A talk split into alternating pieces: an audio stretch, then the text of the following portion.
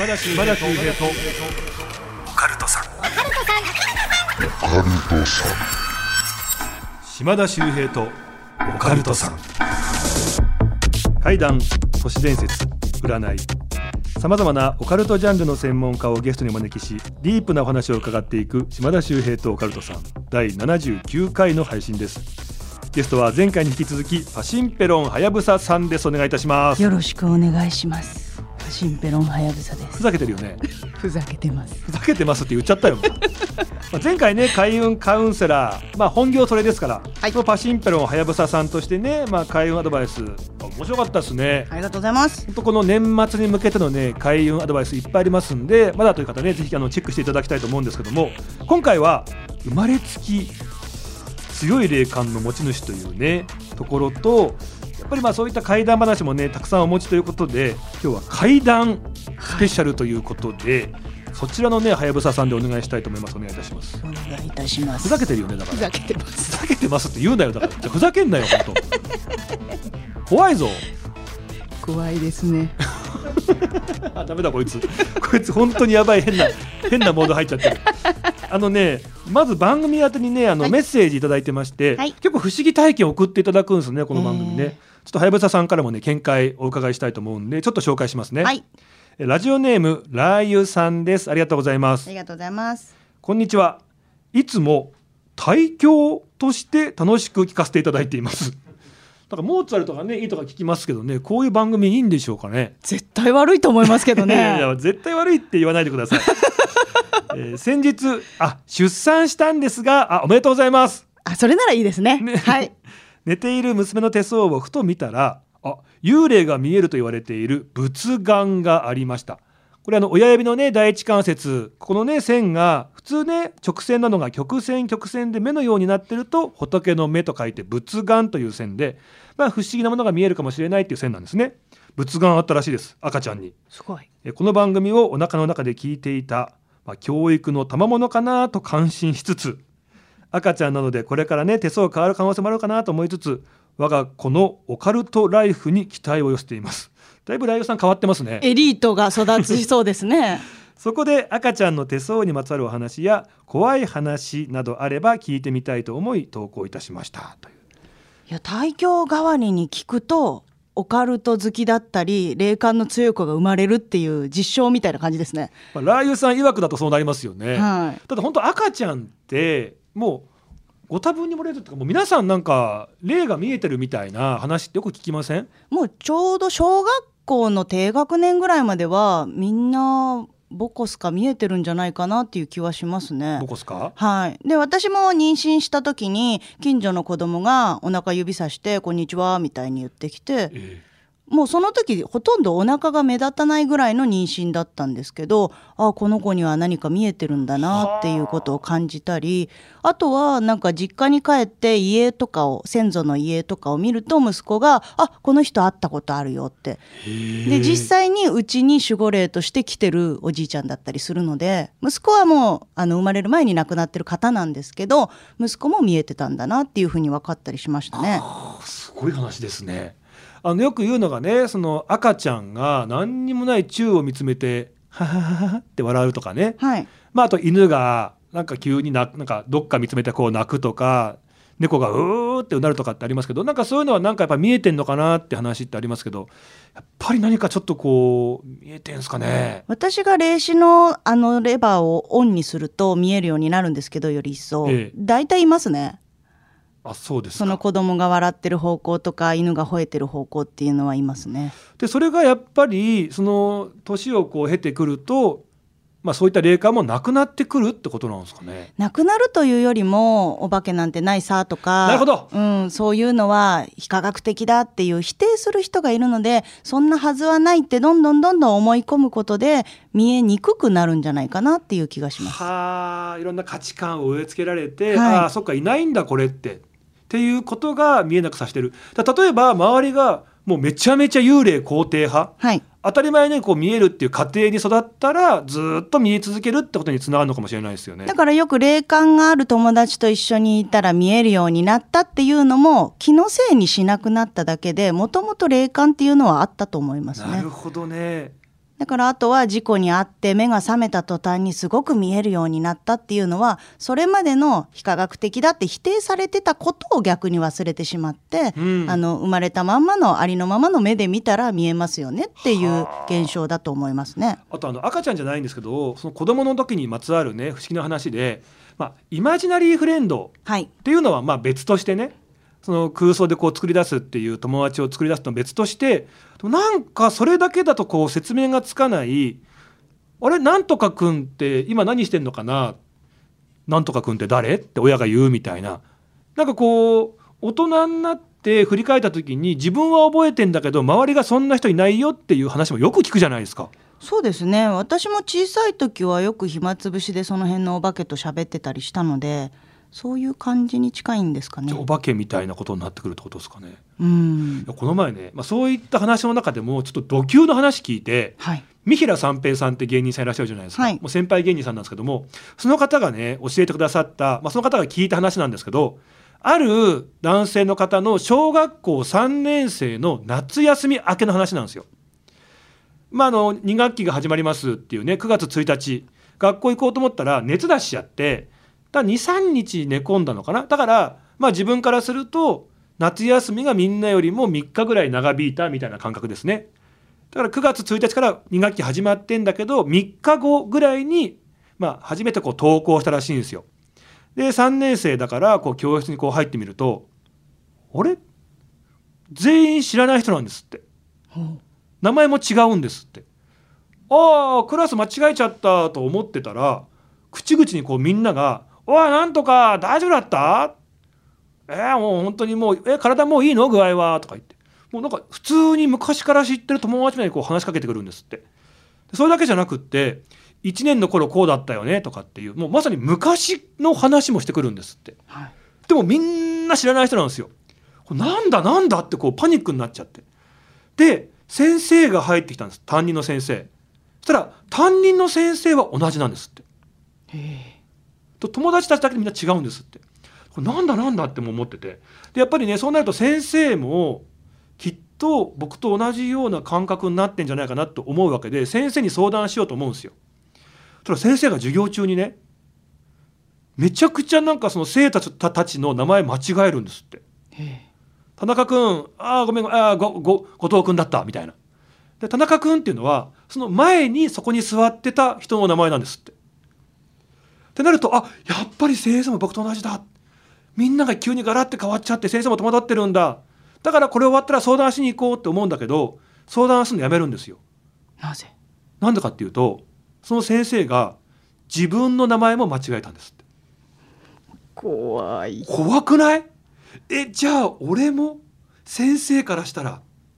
ていうふうに感じてなんか相談できなくなってしまって、まあ、その後すぐにね引っ越すことでまあちょっとこううやむやになっちゃうんですけどただね最近になってもその当時の集合写真見ると自分が思ってる友達とやっぱ違うんですって。何なんでしょうね。時空のとか。何なのかなって思っちゃって。私霊視とかするとあの前後の記憶が少し曖昧になっちゃったりなんか取りつかれたようにして喋ってる時っていうのがあるので1ヶ月ぐらい会わないと人の顔とか名前とかの記憶がすっぽり抜けちゃったりするんですよね、だからよく私は夏休み明けた時にクラスの名前が誰一人わからなくなるっていう現象はありましたね。はあそういうことなのかな。あとねこの話した時にある一人の方が面白い話してくれてなんかね学小学校の時に、まあ、ある男の子がちょっとまあ取りつかれてしまったみたいな状態になってしまったらしいんですね。でいろんなこう変なことが起こってで高名な方が霊能者さんがお祓いをしてくれたらしいんですよ。でそれでまあ変なものがなくなってそれでこう元気になって改善していくんですけどただその時に感じてた何週間の嫌な経験ってずっと残っちゃうとトラウマになっちゃうからって言ってお祓いした後にその記憶を消して別の楽しい記憶を入れるっていうメインブラックみたいな施術っていうんですか？を施したらしいんですよ。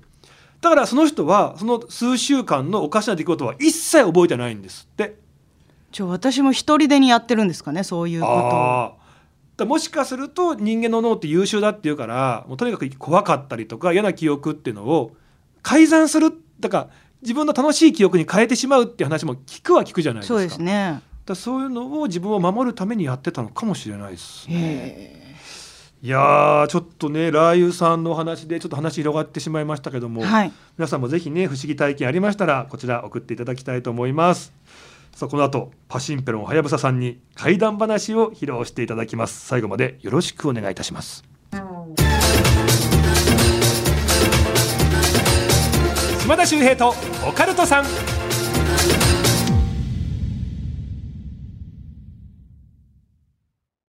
ようこそ闇の世界へ。それはこの街のどこかで誰かが体験した秘密の物語。怖いライトゾーン。福原遥がご案内します。詳しくは日本放送ポッドキャストステーションで。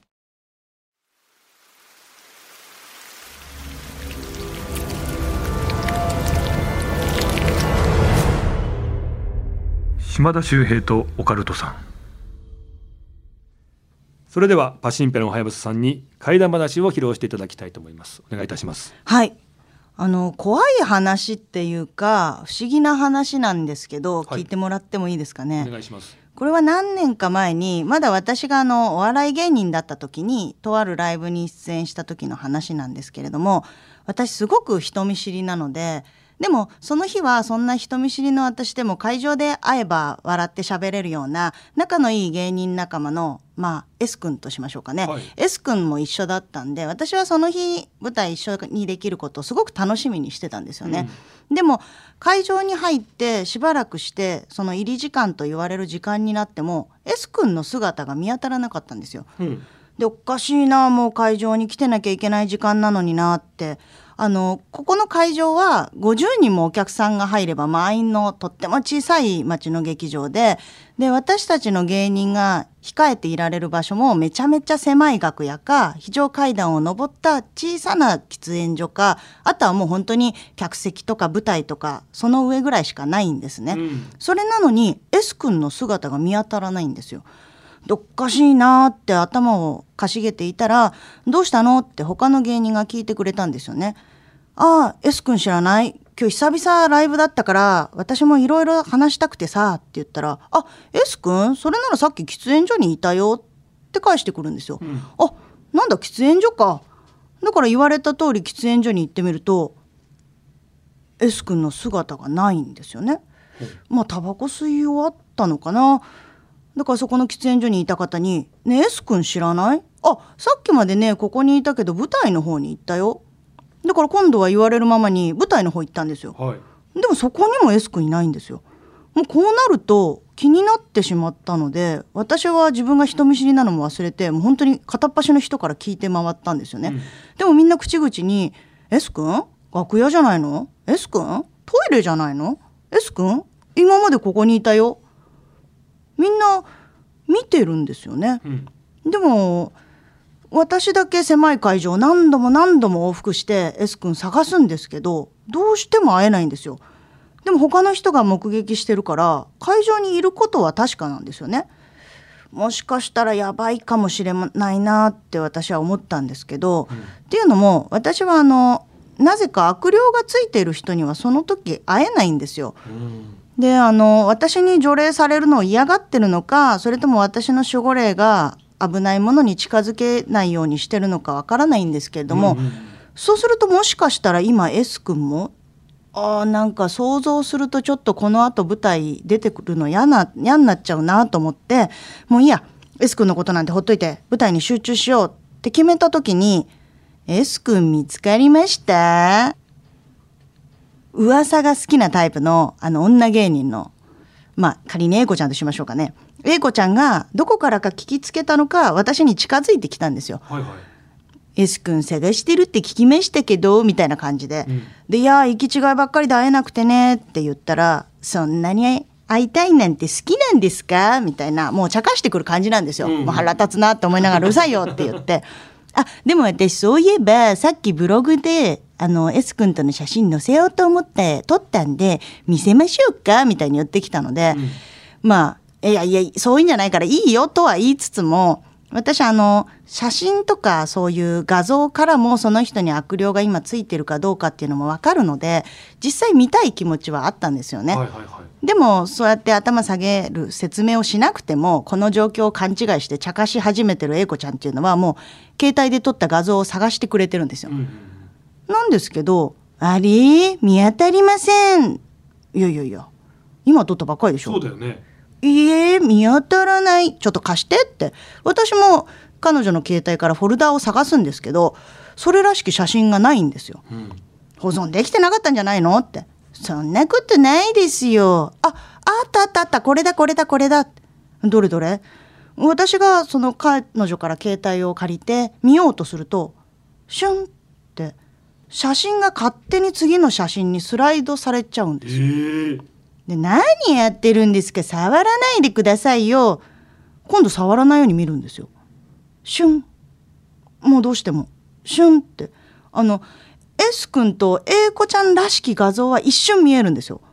でもすぐ次の写真に切り替わっちゃう。そういうことが4回ぐらいあってなんか面白がってた A 子ちゃんもなんか気味悪くなったんですかね、あ準備しなきゃって言ってどっかに行っちゃったんですけどで結局その日は私のコンビと S 君のコンビっていうのは出番が近かったので、まあ、その準備とかもお互いあって舞台にいる S 君さえも見れない会えない一日だったんですよね。でまあ後日聞いたらその数日後にバイクで彼が交通事故に遭ったそうなんですけど彼にだからその日に何がついてたのかその何かのせいなのかっていうのは未だにはっきりしないっていう話ですね。まあ多少まあお祓い的なこともできるははいやぶささんっていう。だからその霊の方がやっぱりこう払われたくないからっていうのでこうあ会わないようにだ結果会えなくなるってことがあるんですね。会えませんでしたね。ただ本当に狭い会場なんで会えないっていうのがおかしいぐらいのレベルの話だったんですけどね。いやなんかねちょっと今すごいなんかつながるなと思ったのがこれもあるね、まあそのまあ、霊感があるという女性の方の話で似た話があって、まあ、こう悩んでちょっとこう取りつかれてしまったんじゃないかと思ってお祓いをお願いしますって言ってでそういう方がお客さん来たらしいんですよ。で分かりましたって言ってやるってんのに予定の日に来ないんですって。あれだけお願いしますって言ってね言ってたのに何かあったのかなと思ってで電話して「えすいません今日ね予約されてましたよねお祓いとか」って言ったら「何のことですか?」みたいな。で一緒にいた友達とか「いやあなた何言ってんのよ？こうこうこうであなたがお願いしてお祓いだったらしいんだよここなんだよ」って言って「え全然覚えにない」みたいな。で結果その後お祓いできるんですけどだもしかしたらそのごっそりその瞬間だけ記憶なくされてお祓いに行くという行為をさせなくしてたんだなって思ったら怖いなと思って。怖いですね。でもあり得る話だとは思いますね。だからそうやって邪魔してくるんですよね、うん。払われないように。だから私もあの普段鑑定とかをしてるんですけれども来ない人は来ないですね。でむしろそういう人の方が私は気になって訪ねていきたいなって思ったりしますね僕もね一時期ちょっと嫌な時期があってで高名なねまあその除霊できるという方が横浜の方にいらっしゃるって話だったんでもうなんとかこうねアポ取らせてもらってじゃあお願いしますって言ったらその日の朝に犬があの引きつけ起こしちゃってそんなことなかったのに。であーって言ってこう救急で動物病院に連れてってで、まあ、なんとかこうなってで「あすいません今飼ってる犬がこうこうこうだったんでちょっと今遅れちゃいますけども伺いたいんですけどいいですか？ああ分かりました。待ってますね」って言って。で犬を家にこう置いて家族に預けて。でじゃあ今度出かけようと思って車に乗って大通り出た瞬間に目の前走ってたバイクが脇から来た車にバーンって跳ねられちゃったんですよ。でもちろんこの車止めていろいろこうねなんか話をしたりなんかしててでまたこう時間かかっちゃったんで電話して「すいませんあの知ってもらえないかもしれませんけど今向かおうと思った瞬間に目の前で事故が起きちゃって」って言ったら向こう側が「あ今日来ない方がいい」って言って。これ絶対そのついてるものがもう払われたくないから邪魔してる。そんな中無理やり今日来たら今度島田さんが事故あっちゃうかもしれないから日を改めて今度は車じゃなくて電車で来てください。って言われて大体だって犬が調子悪くなった時点で諦めますもんね。まあ、ただね本当に忙しい方が無理やりこう時間作ってくれてたんで、いやーっていうね。いやだから本当にその方が言うようにまずは犬にいや多分い犬にもそのついてた方が悪さしたのかなっていう気もしますすよね。なんかここにこう来るんだけど、ここが強いとそれを弾いて弱い子供とか、うん。ペットの方に行ってしまうことがあるっていう。それはすごいね切ないんですけどね。だから他にねもう行く場所がなくなったら最終的にはやっぱり島田さんの方に行かせないようにすることしかできなくなっちゃうからうん。危なかったなって気もしますけどね。すごいですね。じゃあはやぶさにはいちゃんと会えてれば、自分は今平気だって思っていいってこと？そうですね。だから定期的にその確認をするために連絡をしてくる友達がいますね。ああ、うん。いい迷惑じゃない？大丈夫？まあでもそれで思い出していただけるならいいかなと思ったりしますけど。あそう。はい。だから仲が良くて毎週例えば会ってたとか月1で会ってた子が急に連絡来なくなると気になってでもこっちから連絡しても嫌われてたら困るから、うん後から向こうが連絡来た時に聞くとやっぱその時はちょっと悪かったっていう話をよく聞きますね。そうなんだねだから例えばい約束するんだけどなんかわかんないけど今まですって会えてたのに、はいうわーその日お互い仕事なんですよとかその日予定が入ってるんですよとかその時間だけダメなんですよっていうのでなんかこうタイミング合わないなって時はちょっと要注意かもしれないですね。そうですねだからそれが自分についている悪い例の場合もありますし例えば恋愛だったら運命の人じゃないからやめときなっていう守護霊からのストップだったりもするのでどっちからのストップかはちょっとわからないですけどね見ないと。こうなんかパワースポットでもあって、はい行きたいなって思ってるんだけどなんか行けない時もあれば偶然え近くで仕事があってあ空き時間できた。えなんか呼ばれてる？みたいな感じでスーって行ける時もあるんですよね。同じ場所でも、あれも不思議ですよね。だから例えばパワースポットって言われてるとこでも今日はいいパワーが多いとか悪いパワーが出てるとかまあ参拝客の方が置いてったりするので悪いものに関しては、悪いものが飽和状態になってたりすると私もわざわざい電車に乗って行こうとしたのになぜか道に迷ってしまったりなぜかそのせいでもうなんでしょうね神社が終わってしまうというかもう閉められる時間になっちゃってたりとかっていうのはありますね。なんかそういうのってやっぱこう守ってくれてる存在からのメッセージって捉えて、はいまあ、それをまあね気をつけるっていうふうに生かすことはとても大事なんですね。そうですねだからあとは信号とかも守るのは大事だと私は思ってますね。なるほどね。なんで今日この止まるんだよ、うん全部突っかかるじゃんっていうのはやっぱりそれは意味があるってことです。だからそれなのに無理してあの点滅してるのに行っちゃったりすると事故に遭いやすかったりとか。あとあれない？そのさ仕事でも何でもいいんだけど家出ました。あれ？もしかしたらクーラーつけっぱなしかもしれないな。と思って戻る。はい、で出ます。あれ？ガス止めたっけ？戻る。もう全部ちゃんとこう止まってるしガスもついてないんだけどなんか気になって2回3回なんかこう家に戻るみたいなあと忘れ物単純にねそれ多分年じゃないですかね。え違うじゃん違う違う違う違う。違う違うそのいやそのさ老い。いやおいやもうそれはそれは分かってんだけどこの流れでそれ言ったらいやそれもそうですよみたいなそういう後輩の優しさもいいるんじゃないの？嘘はね良くないですよ。いやいやそのすっごい恥ずかしい今 これなんかのやっぱこうメッセージなのかなって思いたくもなるじゃない？ただのおっちょこちょいあるあるですよ。あそうです、はい。まあまあ最近あるんですけどそれ。年島田ですよ。秀平とオカルトさん、ね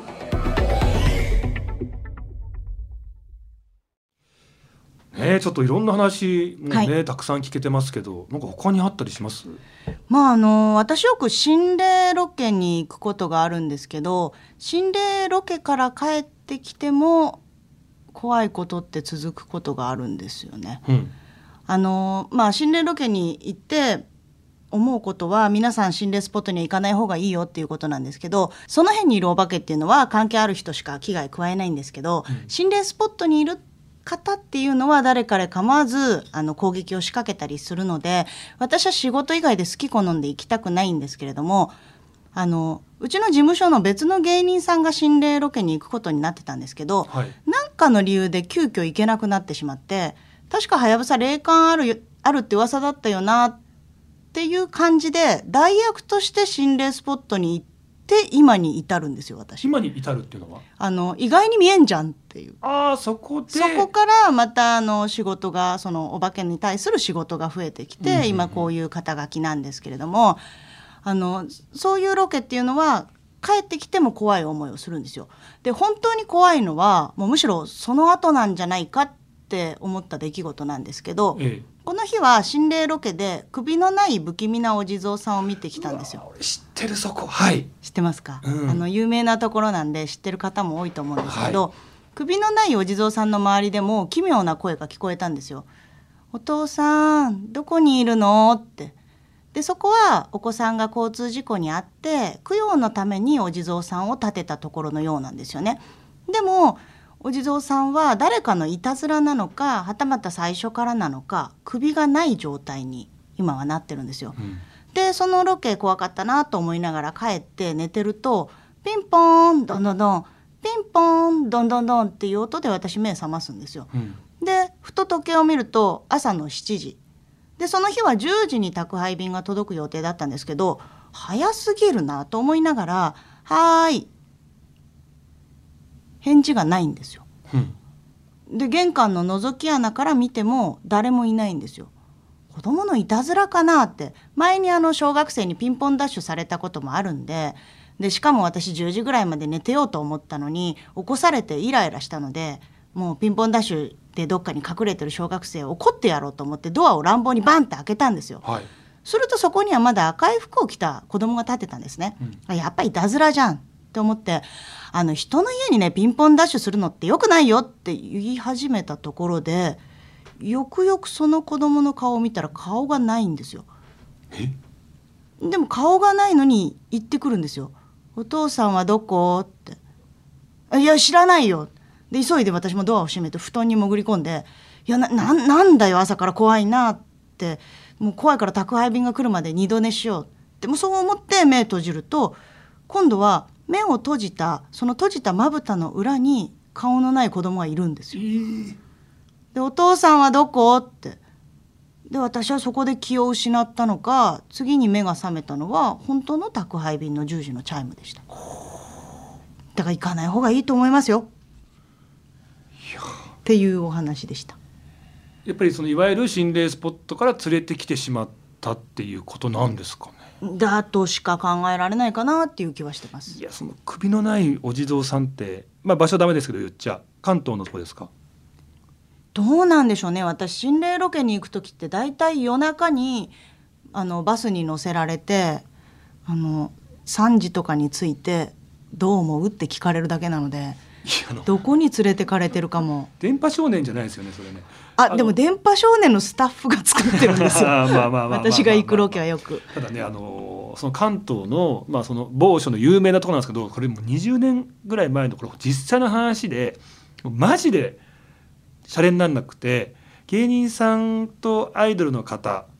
で、まあ、ロケに行ったらしいんですよ。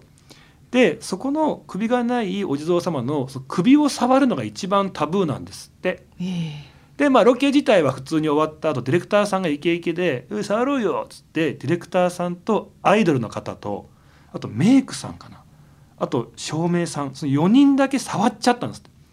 その芸人さんとか他の皆さんは触ってないんですけど。そしたらその帰り道にその照明さんとメイクさんが途中で「あここからタクシーで帰ります」っつって「その方が近いんで」であ分かりました」でみんなはワゴン車で局に帰るんですよ。そしたら局に着いたぐらいに電話がかかってきてその2人が乗ってたタクシーが後ろからダンプカーが突っ込んでなくなっちゃいましたっていうことがあって。でその後まあでも収録も撮影もしたからスタジオでねやりましょうって時のスタジオの収録日の前の日ぐらいにアイドルの方のマネージャーさんからなんか芸人さんに電話かかってきて「すいません明日一人でお願いします何かあったんですか?」ちょっと行方が分かんなくなっちゃったんですよってその収録の前の日に。でこうなってくると触った4人あもう一人いたんだカメラマンさんも触ってるんですけどカメラマンさんはそのスタジオのすぐ近くでバイクで亡くなっちゃったんですって事故で。ええでもう消しかけたディレクターさんだけが、まあ、無事というかっていう状態でその収録の本番の日迎えたらリハ終わった後にガシャーンってスタジオから音が聞こえて本当にこう警備員さんがブワーって行ったんで見に行ったらもうドラマみたいにも血がダーって広がっていくのが見えて何があったかっていうとそのディレクターさんの上にあった照明が落ちてきてっていうことで亡くなってしまったっていう。だもちろんお蔵入りになりそのスタジオ自体はもう今封鎖されてるっていう本当の話だって聞いて。いやもうなんかドラマみたいですね。本当にだからまあ、偶然というものにしてもね重なりすぎているしやっぱり本当に良くないんだなっていうふうに思った話ですけどね。いや首触らなくてよかった。そうなんですよ。怖い。ちょっとごめんなさい。なんかそんな話もねありましたけども。はいさあどうだったでしょうか皆さん。今回ねちょっとはやぶささんやっぱりねいろんなこう霊感体質でねそんな話もあるってことで結構もうずっと怖い話が続いてしまいましたけども、えー皆さんですねこの番組、えー、あなたからのメールもお待ちしております。あなたの周りで起こった不思議な出来事地元でささやかれているオカルト情報島田周平に聞いてみたいことゲストに呼んでほしい人などありましたらぜひ送ってください。宛先は OCT アットマークオールナイトニッポンドットコムです。OCT アットマークオールナイトニッポンドットコムです。お願いいたします。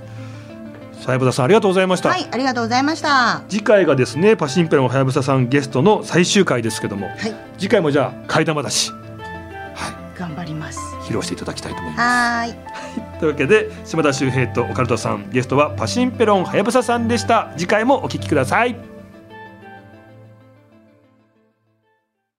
島田秀平の手相ワンポイントアドバイス。今回ご紹介するのはアブノーマル線そしてムードメーカー線という2線です。これはねあの手にできる半円状の線なんですが左手チェックしていただきたいんですね、え中指お兄さん指の下にそれを囲むように半円状の線があるとこれがアブノーマル線。続いて薬指の下にそれがあるとムードメーカー線という、まあ、どちらもね形は似てるんですが全く意味が異なる線になってくるんですね。えまず最初中指の下にできる半円状の線アブノーマル線という線ですけどもね。これどういう線かと言いますと、まあ、少し変わっている変人なんて言われることがあるかもしれないんですが、まあ、独特のねセンスアイデアがある人なんて言われてるんですね。あとは自分の好きなことをね突き詰める才能があると言われていまして、まあ、学者さんとかモノマネ芸人さんなんかにも多いと言われています。そして薬指の下の半円なんですがこちらはムードメーカー線。周りを盛り上げる天才。この人がいると、まあ、周囲がね明るく楽しくなるなんて言われてるんですね、まあ、もちろんお笑い芸人さんにも多いという線なんですが皆さんこの線どちらか。ねどちらも素晴らしい線なんですがあったでしょうか？島田秀平とオカルトさん。